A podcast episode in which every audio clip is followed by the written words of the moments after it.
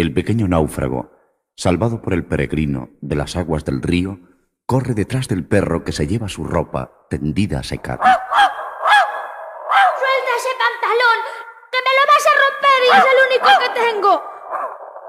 Allá voy yo con la vara.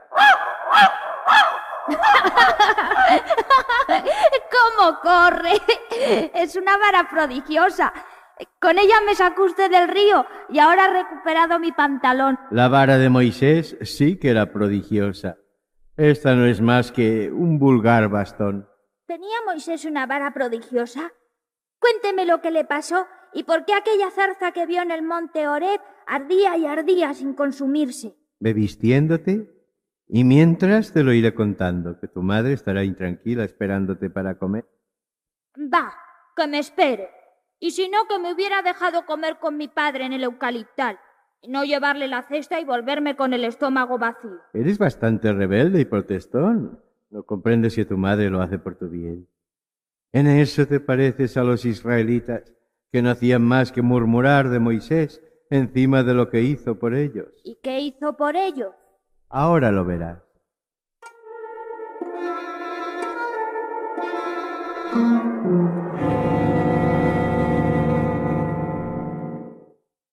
Moisés se acercó a la zarza que ardía sin consumirse y alzó la vara para ver qué clase de fuego era aquel, y si su callado de pastor también podía prenderse sin convertirse en cenizas.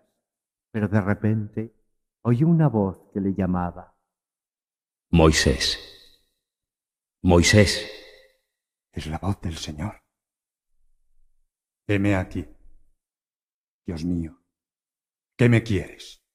He oído el clamor de los hijos de Israel, cautivos en Egipto, y he resuelto enviarles a Canaán, la tierra prometida. Preséntate al faraón y dile que les deje partir. ¿Y si ellos no quieren salir de Egipto? Les dirás que el Señor te ha hablado. ¿Y si no me creen? Tus prodigios les convencerán. ¿Qué prodigio, Señor? Nada maravilloso sé hacer, Señor. ¿Qué tienes en la mano? Mi vara de pastor. Arrójala al suelo. Hágase como tú deseas. Ah, se ha convertido en una serpiente. ¡Me ataca! No temas y sujétala por la cola. ¿Por la cola? ¿Así? Se ha vuelto otra vez en bastón. Es mi bastón. Sí. Cuando estés en Egipto, haz este milagro delante de los hijos de Israel, en prueba de que yo te he enviado. ¿Y si aún así no me creen? Mete tu mano en el pecho, entre los pliegues de tu túnica. Ya está. Sácala ahora.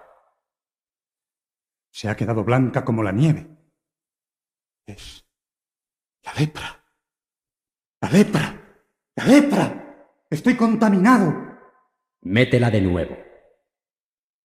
Y ahora, sácala. Estoy limpio. Limpio. Estos milagros harás para que crean en tus palabras. Mis palabras son torpes, Señor. Tartamudeo y no sé qué decir. Tú lo sabes. Tu hermano Aarón te acompañará. Él será tu lengua y hablará en tu lugar al pueblo.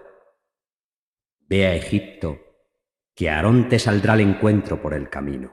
Y Moisés partió para Egipto y encontrándose con Aarón, marcharon juntos a cumplir la misión que el Señor les había encomendado. ¿Y le creyeron los israelitas? Sí.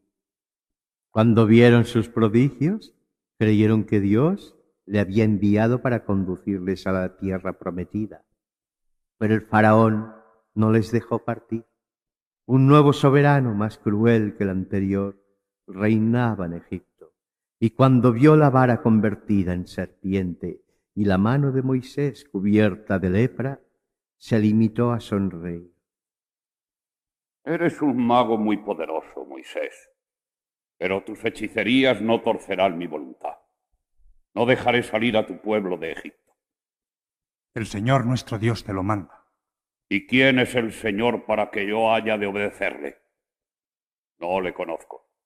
Él es capaz de derribar todos tus ídolos si te niegas a acatar su voluntad. ¿Te atreves a ofender a nuestros dioses? Vengaré esta ofensa redoblando los trabajos de tus hermanos de raza. Desde mañana no conocerán el descanso hasta morir. Que esto se escriba para que se cumpla.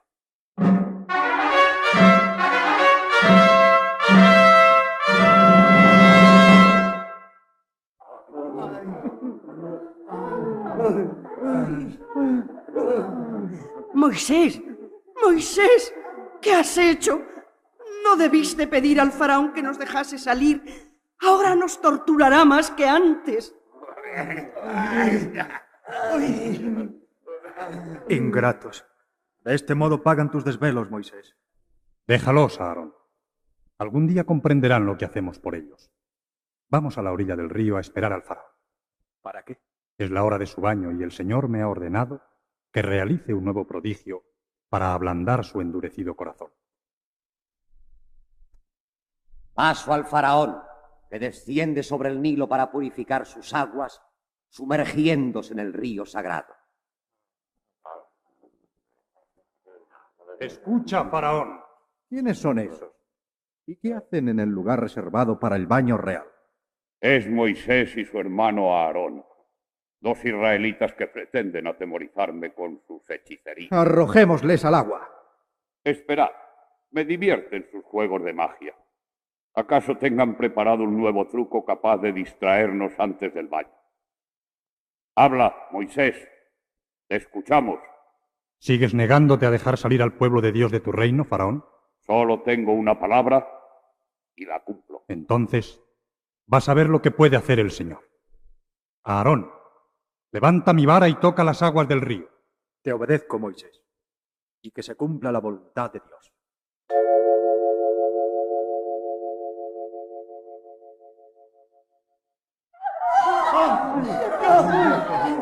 El agua se ha teñido de rojo. Es una mancha que se extiende a lo largo de toda la superficie del río, invadiéndolo todo. Bien, Moisés. Has vertido un poderoso colorante para manchar el agua de mi baño. ¿Crees que con esto lograrás aumentar tu ascendiente sobre mí? Al contrario. Admiro tus dotes de embaucador, pero... ¡Es sangre! ¿Qué decís? ¡Mira! ¡En mis manos! ¡Sangre! ¡Aparta! ¡Vamos de aquí!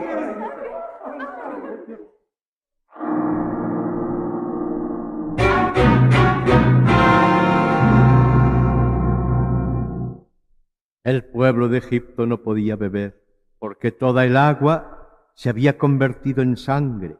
Sangre el agua del Nilo, sangre la de las acequias, de las fuentes y de las vasijas.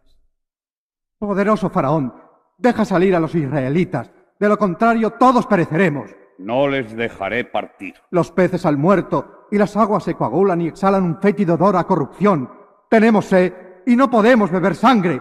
Oh faraón, déjales partir. No les dejaré. No. No.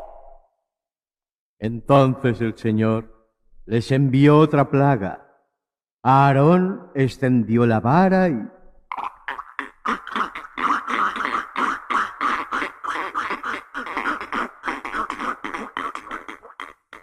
Millares de ranas salieron del río y de los estanques invadiéndolo todo. ¡Una rana dentro de mi casa! ¡Uy, qué asco! Y en la despensa centenares. ¡Sí! ¡Cuidado que la pisas! Ah, no se puede andar por la ciudad. Uy. El suelo está empedrado de ranas. ¡Uy, voy a enloquecer! Decida al faraón que nos libre de los israelitas. De lo contrario, pereceremos.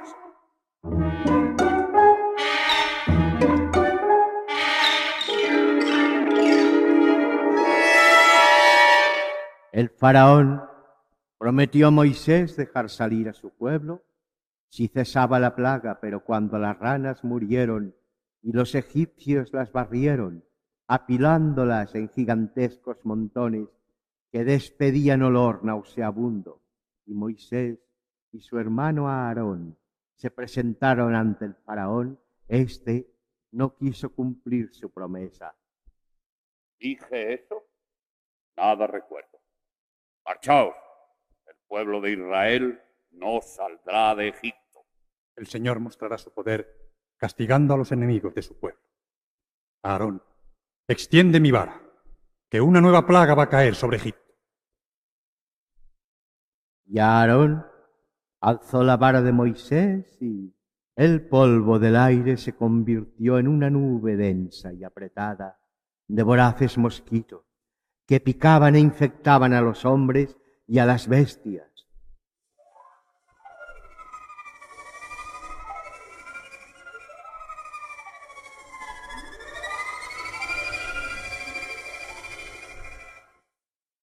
¿Tampoco entonces les dejó salir el faraón? Tampoco. Volvió a prometérselo a Moisés, pero cuando éste alejó a los mosquitos, fingió haber olvidado su promesa. Entonces envió Dios sobre Egipto una plaga de moscas y de tábanos que hicieron de la vida de sus habitantes un verdadero infierno. Llamad a Moisés, faraón. ¡Ah! Deja salir a su pueblo. Decidle que venga. No quiero volver a verle a él ni a esos perros israelitas. ¡Ay!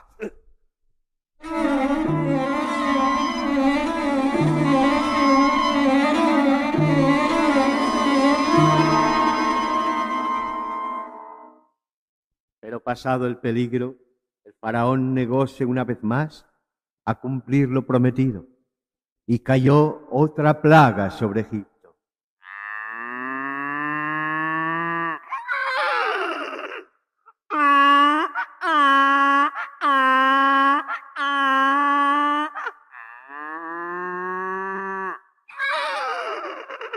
Una devastadora epidemia atacó el ganado y murieron los camellos, las vacas, los asnos y las ovejas.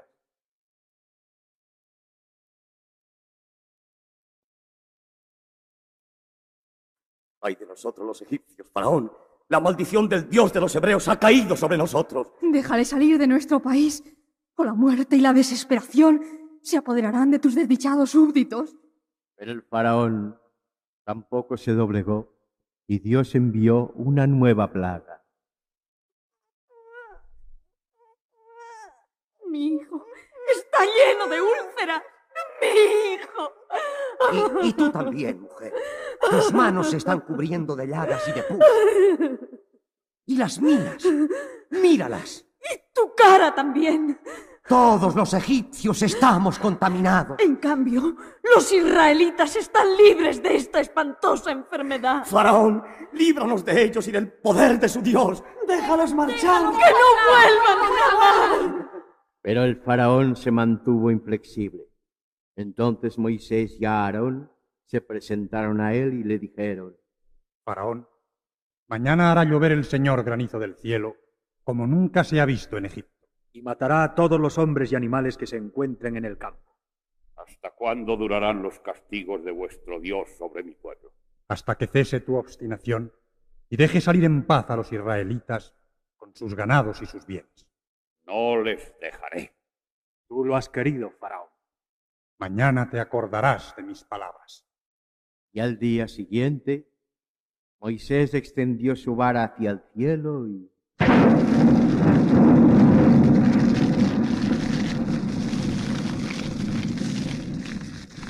He pecado. Moisés, Aarón, rogad al Señor que cesen esos truenos no caigan más esas enormes piedras del cielo.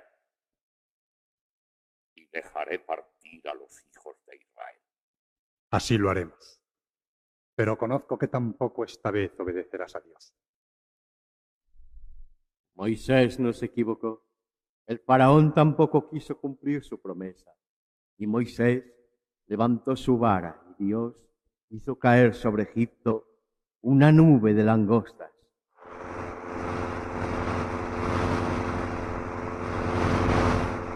Los voraces insectos ocultaron el sol con su vuelo y cayeron sobre los árboles y la hierba, devastándolo todo.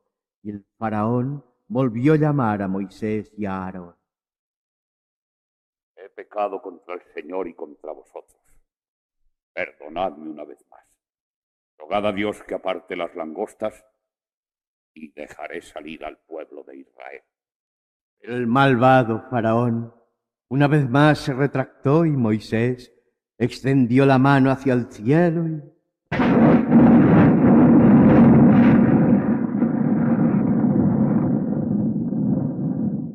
Todo el país se envolvió en tinieblas más negras que la noche, porque ni la luna ni las estrellas alumbraban, no había ni un solo destello luminoso, y el castigo duró tres días y tres noches.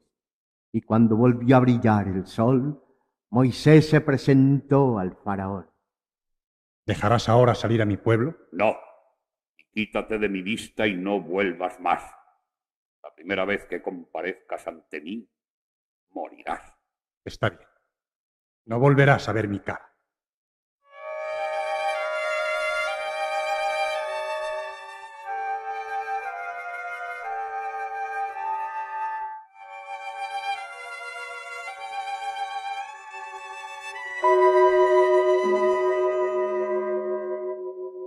El Señor habló de nuevo a Moisés y le dijo, Todavía enviaré otra plaga sobre Egipto.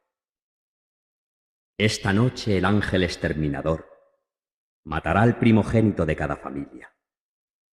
Vosotros, los hijos de Israel, os libraréis tomando en cada casa un cordero sin mancha. Sacrificadlo y comedlo esta noche con vuestra familia. De pie, en torno a la mesa, y vestidos y ceñidos como para emprender un viaje. Y con la sangre del cordero inmolado, rociaréis el dintel y los postes de la puerta de entrada a vuestra casa. Y en viendo yo esta señal, pasaré de largo, y mi ángel no os exterminará. Y así lo hicieron los israelitas, y tal fue el origen de la fiesta de la Pascua o el Paso, porque el Señor libró a su pueblo pasando de largo ante sus puertas, rociadas con la sangre del Cordero. Del mismo modo Jesús, el Cordero Divino, habría de librarnos a todos derramando su sangre por nosotros. Y aquella noche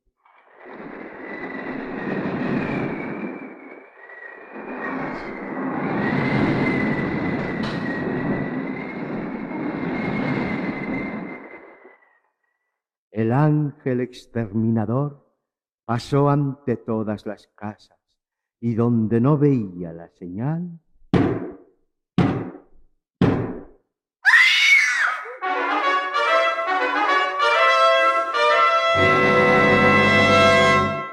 y murieron todos los primogénitos de los egipcios, desde el hijo mayor del faraón hasta el de su último esclavo. ¿Y tampoco les dejó salir? Esta vez sí.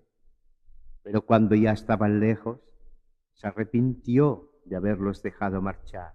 Reunió a su ejército, montó en su carro de guerra y salió en busca de ellos para capturarles y llevárselos otra vez a Egipto.